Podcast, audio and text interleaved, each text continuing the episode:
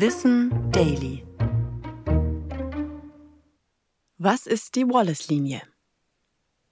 Der britische Naturforscher Alfred Russel Wallace bereiste im 19. Jahrhundert die Welt, als er bei seinem Aufenthalt auf der indonesischen Insel Lombok etwas Überraschendes feststellte.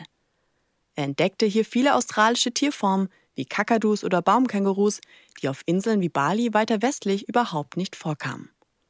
Dort bemerkte Wallace vor allem asiatische Fauna wie Affen, Elefanten und Tiger. Es scheint, als seien die Inseln zwischen Australien und Asien durch eine unsichtbare Barriere geteilt, die die Tierwelt klar voneinander trennt. Diese biogeografische Grenze als weiteste Ausbreitung australischer Fauna in Asien nennen wir heute Wallace-Linie. Ihr Namensgeber hatte für das Phänomen eine Erklärung.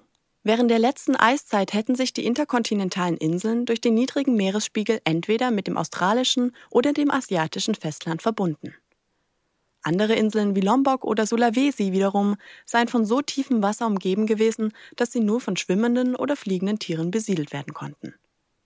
Mit seiner Vermutung lag Wallace gar nicht mal so falsch. Allerdings kannte er den Grund für seine Beobachtungen noch nicht.